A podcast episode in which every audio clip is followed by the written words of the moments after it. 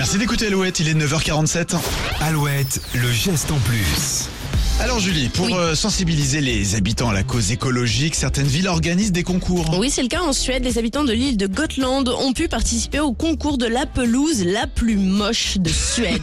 Des restrictions d'utilisation de l'eau ont été imposées l'été dernier. Ouais. Donc, pour sensibiliser la population à utiliser l'eau de façon responsable, ce concours a été mis en place.